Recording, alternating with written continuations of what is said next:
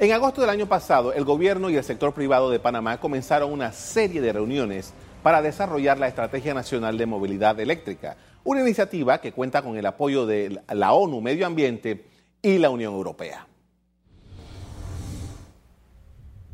En el primer encuentro, representantes de la ONU indicaron que si la totalidad de la flota actual de buses y taxis en Panamá fuera reemplazada por vehículos eléctricos, se ahorrarían casi 500 millones de dólares en combustible para el año 2030 y se evitarían las emisiones de 9 millones de toneladas de dióxido de carbono. Incorporar la movilidad eléctrica en Panamá, de acuerdo a los expertos, es crucial para cumplir con los compromisos que tiene el país con el cambio climático, el Acuerdo de París, que además ayudará a limpiar el aire y ofrecer ciudades más sanas a sus habitantes. El parque vehicular de Panamá a 2018 es de 1.221.999 unidades. La idea es que en algunos años crezca el número de vehículos eléctricos en Panamá, los cuales están catalogados como cero emisiones. Agencias de venta de carros y compañías de distribución eléctrica están involucradas. De acuerdo a los estudios que se han realizado, un auto eléctrico supone un ahorro significativo con respecto a los autos convencionales. Se puede ahorrar hasta un 70% en gasto de combustible y 60% en gasto de mantenimiento. Además, el impacto al ambiente es directo, pues se reducen las emisiones de gases contaminantes como el CO2 y baja también el, el efecto invernadero.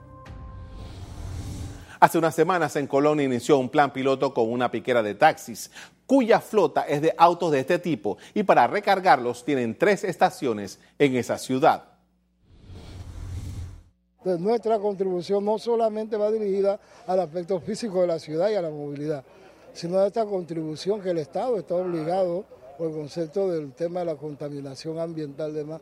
Entonces los transportistas colonenses estamos dando esa contribución en el país y al mundo en cuanto al mejoramiento de nuestra condición de vida a través de la eliminación en nuestro vehículo de la emisión de, gases tóxicos y la eliminación de ruido o de eh, problemas acústicos. La proyección es dirigida hacia 1.200 taxis, que son la flota de taxis auténticos, más 1.000 taxis más, que son la flota de radiotaxi atlántico. Estamos hablando de 2.100 taxis, así como la totalidad de la ruta urbana a nivel global circulan 4 millones de automóviles eléctricos, lográndose los mayores avances en países como Estados Unidos, China, Japón y algunas ciudades de Europa. Nos acompaña Esteban Barrientos, presidente ejecutivo de ENSA. Buenas noches. Buenas noches, Carlos. ¿Cómo estás? Muy bien, gracias. ¿Y usted? Muy bien, muchas gracias. Qué bien. Óigame, eh, hay como, como mucha curiosidad para empezar con este tema de los automóviles eléctricos y cómo recargarlos y tal. Pero hemos estado hablando de un plan un plan para el desarrollo de la movilidad eléctrica. ¿Qué, ¿En qué consiste este plan? A ver, eh, yo creo que eh, ya Panamá viene haciendo un trabajo importante desde el punto de vista de movilidad eléctrica. El metro, por ejemplo, es un excelente eh, ejemplo del tema de movilidad y hay que seguir apostándole a eso. Ya sabemos que acabamos de inaugurar la línea 2, o se acaba de inaugurar la línea 2 y viene después la línea 3, la 4. Esto es un excelente modelo de, de movilidad eléctrica. Después lo que estamos apostándole nosotros y que de ENSA estamos dando una fuerza importante es que sobre todo lo que es transporte público, lo que son buses y taxis, sean eh, por medio de, buses, de, carros eléctricos o buses eléctricos. Ya vamos a empezar un piloto con la empresa de transporte masivo acá en Panamá, donde vamos a tener un bus en una de las rutas probándolo, donde la gente ya va a poder definitivamente montarse en un bus que no genera ruido, que no contamina, que va a prestar definitivamente otras, eh, eh, otra forma de transportar las personas. Yo creo que van a estar bastante motivados y contentos. Y ya en Colón hicimos la primera inauguración de los siete primeros taxis eléctricos, que hoy es la flota de taxis más grande de Centroamérica Eléctrica, que eso es un ejemplo que está dando Colón definitivamente en eso.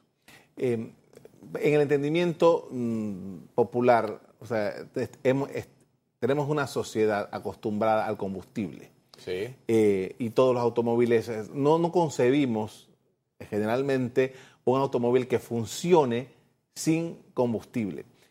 Eh, ¿Cómo se, en este plan, en esta visualización hacia el futuro, cómo se, hacia dónde nos vamos a dirigir con estos los automóviles, la fabricación y la, la posibilidad de cargarlos o sea, que es ahí donde entra ustedes, ¿no? El poder cargar ese automóvil y cuánto tiempo va a andar, porque todos sabemos cuando la gasolina se está acabando, pero un carro eléctrico, ese tipo de detalles. Sí, ese tipo eh, eh, de detalles, como tú le dices, es un tema que se va a ir desarrollando. Eh, ojalá más rápido que tarde. Ya hay países que van muy avanzados. Europa es un continente que va bastante avanzado en eso. California, por ejemplo, en Estados Unidos, vemos muchísimos carros ya rodando eléctricos. Tenemos el, como Costa Rica, Colombia, que también ya está haciendo cosas importantes en el tema eléctrico y nosotros estamos avanzando en eso. Después lo que va a pasar es que como nosotros estamos acostumbrados a ver estaciones de servicio de combustible, vamos a empezar a ver estaciones de carga eléctrica eh, convencionales cada vez mucho más rápido. Hoy uno se puede, hoy hay carros que si uno lo tiene en la casa, que es la pregunta tuya, Carlos, uno va a poder llegar a su casa, parquearlo, ahí va a tener un cargador, uno conecta su vehículo y ese carro entre 6 y 8 horas va a quedar cargado full. Y un carro de esos hoy con tecnología eh, normal, no un carro muy avanzado, puede estar dando alrededor de 300 kilómetros de autonomía. Y ese carro de 0 a 100 en una, en una carga lenta se va a demorar más o menos 8 horas, pero además va a cargar esos 300 kilómetros alrededor de unos 7 o 9 dólares. Ese mismo carro hoy podría estar más o menos en gasolina eh, eh, consumiendo alrededor de entre 25 y 30 dólares. Entonces la gente no solamente va a aportar para que tengamos muchísimo menos contaminación, sino que además para el bolsillo del consumidor va a ser muy importante que ya no se va a gastar los 30 dólares que está gastando hoy en gasolina, sino que se va a, gastar alrededor entre 7 y 8 o 9 dólares en, el, en cargar su vehículo para recorrer exactamente los mismos kilómetros. Quiero regresar un momento a lo que me decía al principio acerca de estos planes pilotos con los buses y taxis, eh, que es una flota bastante grande en Panamá. ¿Qué ustedes esperan lograr en el corto y mediano plazo? Nosotros estamos apostándole a, Comibus y eso pues es un trabajo que está eh, liderando y empujando muy duro ENSA, pero realmente vamos a participar muchos actores porque esto realmente es un ecosistema donde muchas compañías y muchos actores van a participar. Nosotros ahora solamente estamos impulsando el tema, pero seguramente van a venir muchas personas y compañías que nos van a acompañar. Pero realmente lo que esperamos es, mi bus tiene alrededor de 1.400 vehículos rodando en la ciudad de Panamá. Lo que nosotros esperamos es que muchos de esos vehículos en el tiempo, como ya están pasando en ciudades como Los Ángeles o muchas de las ciudades eh, europeas o el mismo China, pues esas, esas flotas definitivamente se vayan reemplazando eh, paulatinamente eh, a buses eléctricos. Esos buses eléctricos, una batería nos puede estar durando entre 10 y 12 años de garantía del proveedor y muchas veces la, carrocería no nos dura ni siquiera los 10 años. Entonces vamos a tener los buses que, en la, paulatinamente los buses eh, a eh, combustible se vayan reemplazando, pues seguramente lo que va a ir haciendo las diferentes ciudades y los diferentes países es reemplazando esos buses que hoy eh, consumen diésel, que generalmente es altamente contaminante y, y bastante cancerígeno, por buses que son eléctricos y que definitivamente no, va no van a contaminar. Pero además algo que no, hoy no alcanzamos todavía a detectar y es el ruido que genera un motor eh, a combustión y un motor eléctrico no genera ruido. Entonces esos son cambios que todo el mundo definitivamente va a ver eh, de una manera muy positiva. Veíamos hace un rato eh, una entrevista a, un dirigente de, transportista en Colón, de los taxis, que hablaba de dos mil y pico de taxis, es, es una cifra considerable. E, ¿Ese proyecto en Colón se piensa replicar en otros lugares? Indudablemente, nosotros pues seguiremos apoyando. Eh, eso, tiene que, eso se tiene que ir regando definitivamente eh, por todo el país, a lo largo y ancho de Panamá, porque esto no es un tema que, que haya llegado o que apenas esté empezando, esto es un tema que ya arrancó y no tiene forma de parar. Eh, el mundo va hacia allá, ya creo que todo el mundo entiende y conoce lo del cambio climático. Eh, ahí estamos, estaba leyendo hoy que todavía con las lluvias que tenemos sigue estando todavía el canal y los lagos muy, muy por debajo. Y todo esto lo que está ayudando es a que ese tipo de el cambio climático pues definitivamente empiece a tener eh, eh, una, un impacto menos negativo en todos nosotros y lo que tenemos que hacer es tomar medidas de este tipo. Ahora, le preguntaba antes de que empezara el programa acerca de ese elemento de que nosotros en Panamá tenemos capacidad instalada para poder dar energía a un, si en algún momento eh, cambia totalmente la flota vehicular panameña para darle electricidad a todos esos carros y que no tengamos un problema con la generación eléctrica en el país? No lo vamos a tener. Primero porque Panamá tiene hoy una matriz que es capaz de soportar lo que tiene instalado y mucho más.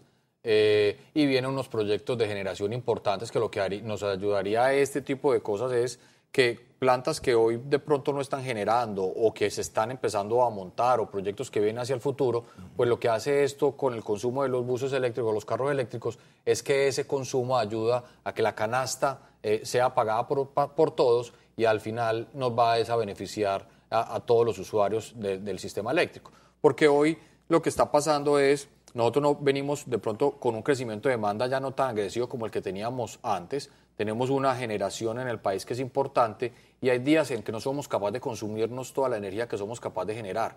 Entonces ahí de pronto los clientes en algunos momentos eh, paga un poco esa, esa energía que no consumimos. En cambio hoy, si metemos a la canasta buses y carros eléctricos, pues va a ayudar a que ese tipo de cosas eh, eh, se nos favorezcan y vienen proyectos de generación muy importantes. Acá hace un año o en septiembre del año pasado se inauguró una planta gas por ahí es muy importante y todo ese tipo de, tecnologías y de plantas nos van a ayudar a soportar esta demanda. Ustedes han hecho esta, esta iniciativa eh, dentro del marco de su actividad privada, pero ¿qué contactos hay con las autoridades para desarrollar esto a, un plan mucho más grande entre el resto del país?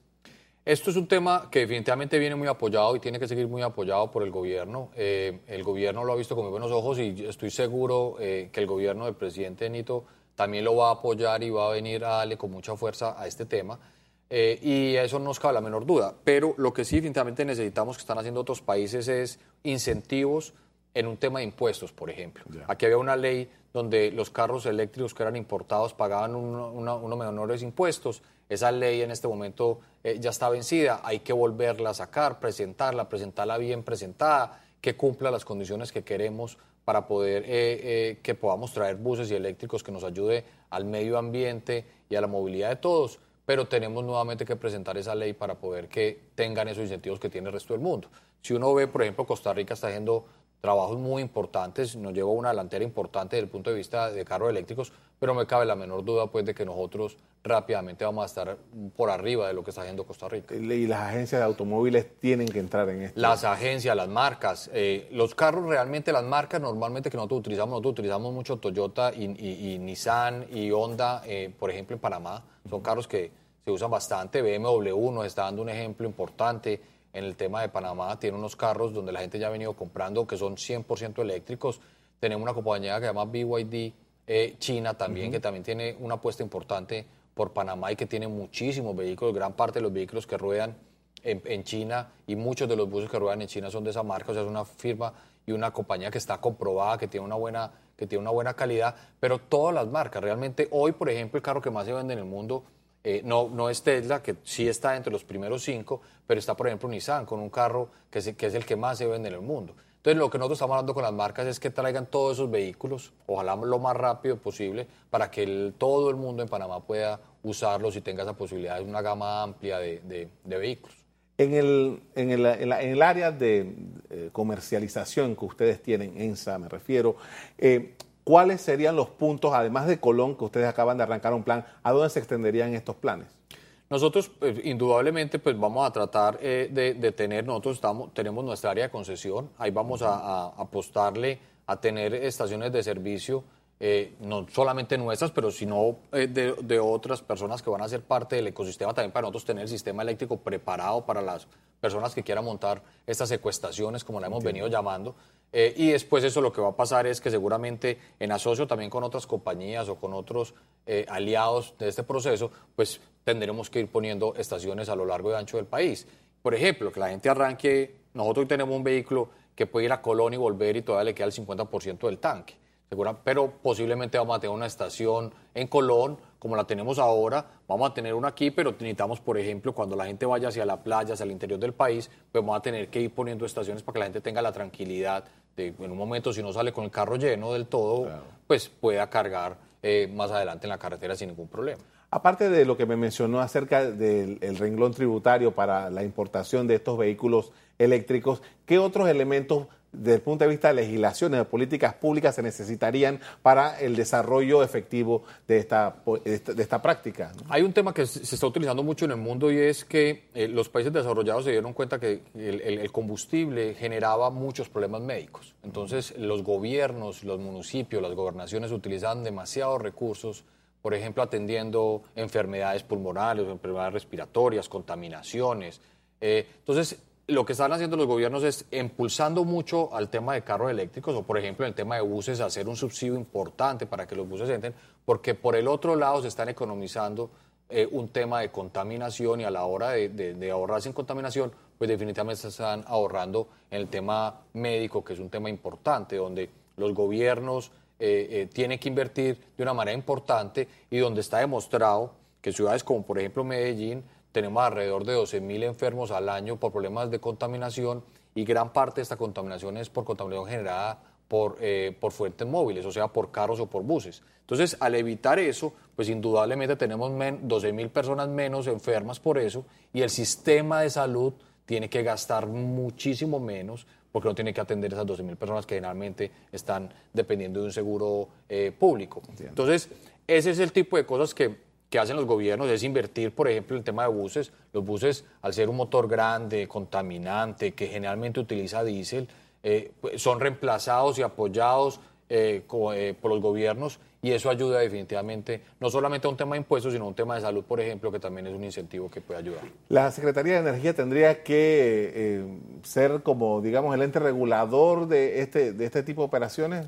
La Secretaría de Energía, eh, y lo viene haciendo, es, eh, o, apenas está, pues, está trabajando, pero con mucha intención, muy buenas intenciones, de sacar lo que es una política realmente. Pero después, con la CEP, pues seguramente vamos a tener, y ya ha abierto varias consultas para poder empezar a reglamentar cómo van a estar las estaciones, cómo se va a cobrar, quién las debe montar, cómo las debe montar, quién participa. O sea, se va a reglamentar eso, eh, se tiene que hacer y se tiene que hacer bien, entendiendo también que esto es un mercado eh, donde, donde tiene que existir indudablemente competencia para poder tener eh, una apertura y un crecimiento como lo necesita el país, pero es la CEP que va definitivamente a regular después eh, este negocio. ¿Ustedes tienen alguna estadística acerca de, en este momento, qué tenemos en el parque? Eh?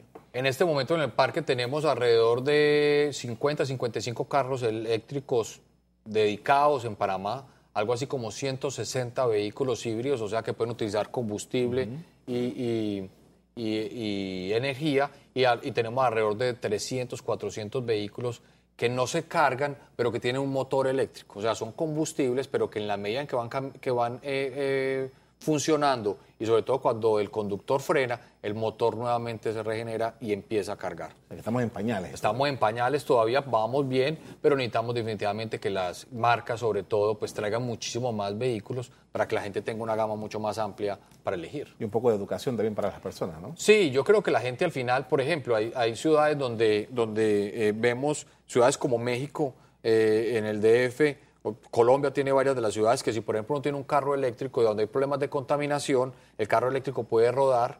Si usted un carro eh, de combustión no puede rodar en, determinadas horas. Eso también nos irá llevando por medio de regulación a que la gente va a preferir tener un vehículo eléctrico porque no contamina, no genera ruido y porque además puede rodar sin ningún inconveniente. En ciudades donde hay un tráfico muy pesado, son muy grandes las distancias, pues definitivamente la gente invierte en un carro para poder rodar eh, en cualquier momento. Le agradezco mucho por compartir con nosotros estos interesantes temas. Carlos, muchas gracias.